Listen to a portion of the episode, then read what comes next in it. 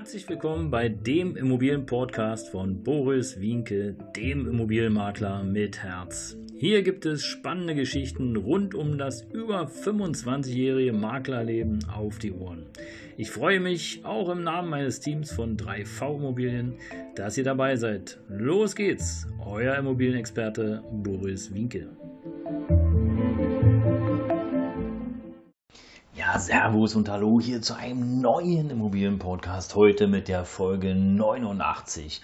Und in der letzten Folge, da hatte ich euch ja schon erzählt äh, von einem möglichen Preisanstieg zum Jahreswechsel der Grundstücke, der Bodenrichtwertpreise.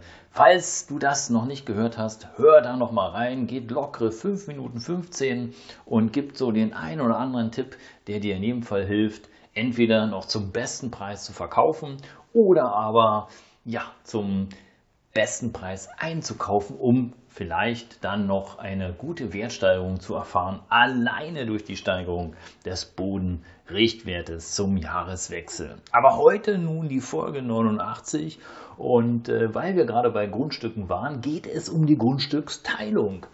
Und ähm, ja, viele Immobilieneigentümer, Grundstücksbesitzer haben große Grundstücke, so weiß ich nicht, 800, 900, 1000, 1200 Quadratmeter und mehr und überlegen die dann irgendwann, warum auch immer, aus finanziellen Gründen oder äh, was es auch alles so gibt, das Grundstück zu teilen und einen Teil zu verkaufen. Und nun ist es ganz, ganz spannend, weil du kannst im Grunde genommen, kannst du erst die Teilung vorantreiben und kannst sagen als Grundstückseigentümer, gut, ich habe hier beispielsweise ein freies Grundstück, ähm, sind 1200 Quadratmeter, ich teile das genau in die Mitte, dann hat jeder Hälfte Hälfte und das ist mein Preis. Das ist die eine Variante. Die andere Variante allerdings wäre, erstmal jemanden zu finden, der diesen Teil kauft und dann zu teilen. Beides hat Vor- und Nachteile. Der Vorteil der ersten Variante, also selber teilen, ist der, dass im Grunde genommen alles vorbereitet ist. Der neue Käufer, der kauft im Grunde genommen ein fertiges Grundstück und äh, kann dann direkt drauf loslegen. Der Nachteil ist allerdings, vielleicht könntest du auch ein bisschen weniger verkaufen und äh, musst nicht komplett die Hälfte verkaufen. Also vielleicht findest du ja jemand, der sagt, hey, von meinen 1200 Quadratmetern, du, ich brauche gar nicht 600, mir reichen auch 500 oder 450 Quadratmeter. Ja, was dann? Jetzt hast du das Grundstück geteilt, willst einen riesen Preis haben und findest vielleicht nur jemand, der weniger zahlen will, aber dafür auch eigentlich weniger Grundstück braucht. Also Vor- und Nachteile erkannt?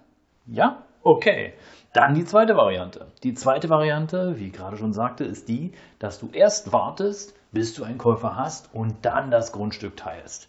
Das hat natürlich den Vorteil, dass du etwas flexibler bist, wie ich gerade schon sagte, nämlich du kannst sagen, okay, also 1200 Quadratmeter brauche ich nicht zur Hälfte teilen, lass uns einfach 500 äh, Quadratmeter machen, dafür will ich den Preis haben und du hast den Käufer und musst dann natürlich allerdings erst ähm, den Vermesser finden, der das dann entsprechend teilt. Das ist der Vorteil. Der Nachteil kann allerdings sein, wenn der Vermesser dann auf deinem Grundstück ist und feststellt, hm, tja, lieber Verkäufer, du wolltest das Grundstück teilen und äh, hast dir jetzt gesagt, ja, also ähm, Hälfte 600 äh, Quadratmeter würden passen, 600 behalte ich, 600 verkaufe ich, dann kann es sein, dass der Vermesser sagt, ja, können wir nicht ganz machen. Also du kannst maximal 450 Quadratmeter verkaufen, wegen Abstandsflächen, wegen der und der und der Fläche.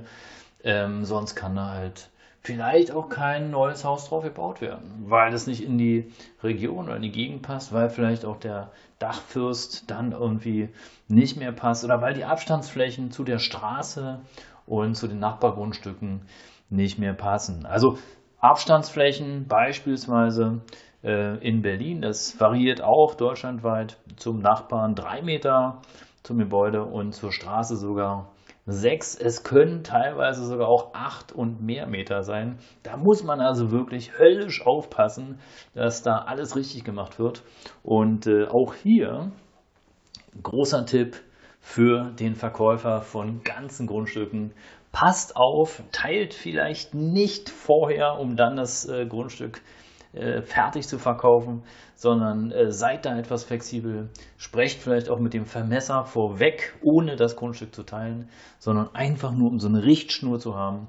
Und dann bietet ihr die Immobilie, das Grundstück mit der entsprechenden Größe an und äh, könnt auch viel, viel mehr sagen über die ganzen Prozesse und Prozedere, über die Abstandsflächen und, und, und. Und vielleicht noch ein goldener Tipp zum Schluss. Wenn du das Grundstück besitzt und du teilst das, dann trägst du die Kosten. Beim Verkauf, wenn du ganz clever bist, dann könntest du natürlich auch zu dem Käufer sagen, okay, lieber Käufer, du willst den und den Preis haben, dafür übernimmst du aber bitte auch die Teilung des Grundstückes im Wert von XYZ.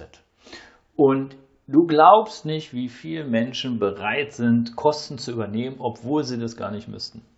Und so kannst du als Grundstücksverkäufer, als teilender Grundstücksverkäufer Tatsache noch einige tausend Euro sparen und ähm, ja, hast im Grunde genommen neben äh, das Geld sparen sogar noch jemand glücklich gemacht. Ja, ihr Lieben, in diesem Sinne, danke fürs Reinhören. Das war die Grundstücksteilung, Fragezeichen, Folge 89. Abonniere gerne den Kanal, hör rein, wenn ich nächste Woche wieder dabei bin. Euer Immobilienberater mit Herz, Boris Wienke.